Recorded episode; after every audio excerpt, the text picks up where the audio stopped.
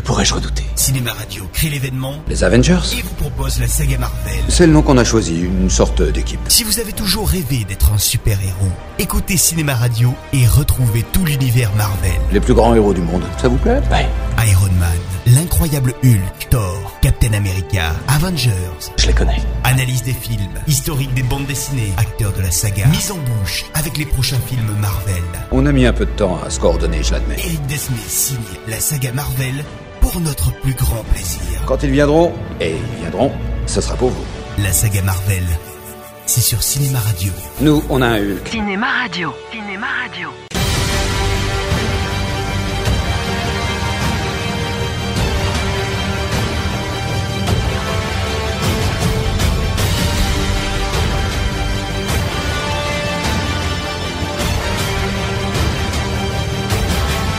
Terminer notre série de chroniques sur l'univers Marvel, voici celle consacrée à Captain America 3 Civil War, réalisée comme le second par les frères Russo et sorti aujourd'hui le 27 avril 2016. Notre mission, c'est d'essayer de sauver le plus de vies possible. Parfois, on ne peut pas sauver tout le monde, mais on ne renonce pas. Et c'est avec ce film que débute la phase 3 de la saga des Avengers, phase certainement la plus ambitieuse de la Marvel, puisqu'elle ne contiendra pas moins de 11 films, soit 5 de plus que la seconde, répartis de 2016 à 2019. Et cette phase sera certainement celle de tous les conflits, car s'ils sauvent le monde, les Avengers et les autres super baltringues gravitant autour ne peuvent pas s'empêcher de provoquer d'importants dégâts dans de nombreuses villes. Les gens ont peur, Captain. En effet, dans l'épisode précédent des Avengers, Hulk avait détruit sans le faire exprès toute la ville de Johannesburg. Et Ultron, l'œuvre de Tony Stark, avait lui rayé de la carte la capitale de la Sokovie. Et la nouvelle équipe des Avengers fait de même en provoquant elle aussi, au début de Civil War, de nombreux dégâts. New York, Washington, la Sokovie. D'accord, ça suffit. Cette nouvelle équipe est constituée de la Vision, jouée par Paul Bettany, de la Sorcière Rouge, alias Vanda Maximoff, jouée par Elizabeth Olsen, le Faucon, joué par Anthony Mackie, et Rupert Rhodes, alias War Machine, joué une fois de plus par Don Cheadle. Je voudrais seulement qu'on envisage toutes les possibilités.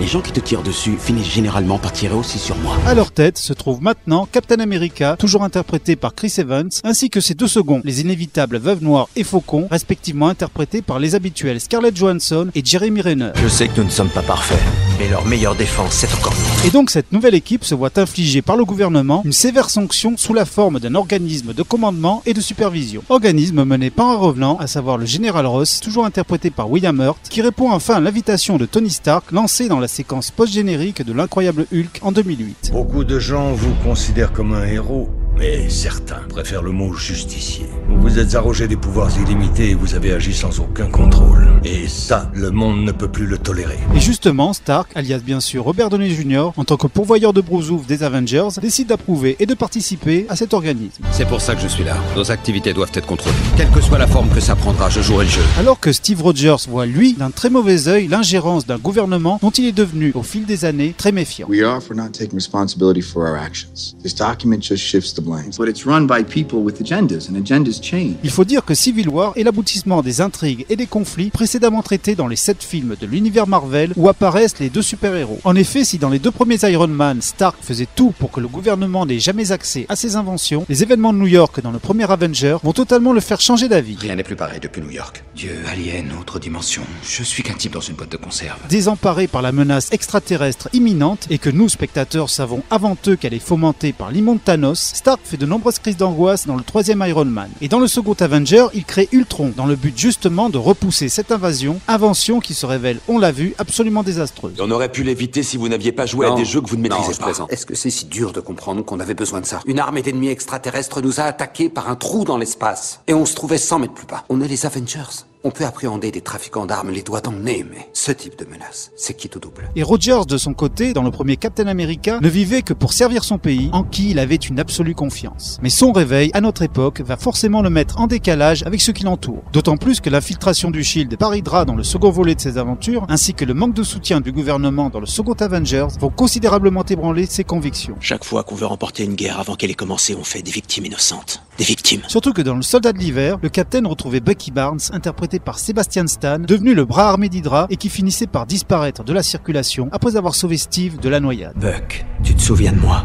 Ta mère s'appelait Sarah. Tu mettais du papier journal dans tes chaussures. Et donc, dans Civil War, le nouvel organisme gouvernemental veut mettre la main sur le soldat de l'hiver, ce dont Rogers, par amitié, ne veut absolument pas se résoudre à faire. Tu es recherché. Je ne fais plus ça. Des gens qui pensent le contraire vont arriver. Et ils ont pas l'intention de te prendre vivant. Et c'est à cause de tous ces événements qu'un conflit va se créer entre Iron Man et Captain America, conflit qui finira par se transformer en véritable bataille de super-héros. Rien ne nous oblige à nous battre, Tony. Vous venez de déclarer la guerre. Et ce, alors qu'une profonde amitié et un profond respect existent réellement entre Stark et Rogers, malgré tous les points qui les opposent. Divergence que nous avions constatée de nombreuses fois dans les deux premiers volets des Avengers. Je suis désolé, Tony. Si j'avais le choix, je ferais pas ça. Mais c'est mon ami. Comme je l'étais. Ce qui fait que les autres Avengers seront obligés de choisir leur camp et se retrouveront à devoir combattre leurs camarades et amis. Pardon, j'ai du mal entendre. Vous, vous êtes d'accord avec moi? Alors je dois me tromper. Du côté de Captain America, on y trouve bien sûr les poteaux Bucky Barnes et le Faucon, mais également Œil de Faucon, la Sorcière Rouge et Ant-Man, mais également Sharon Carter, la nièce de Peggy, personnage interprété par la très jolie Emily Van Camp et qui apparaissait déjà dans le second Captain America. Captain,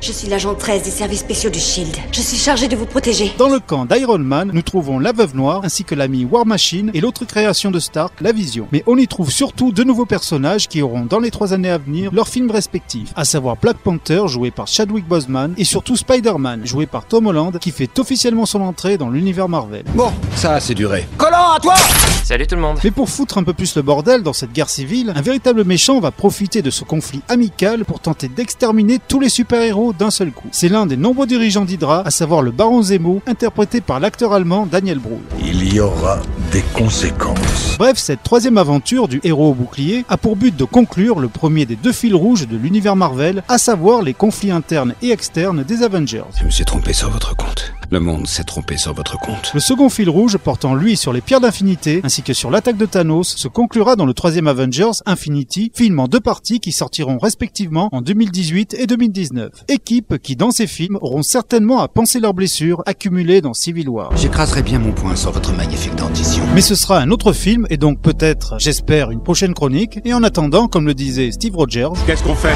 On se bat. Retrouvez cette chronique en vidéo en rejoignant sur YouTube la page Cinéma Radio.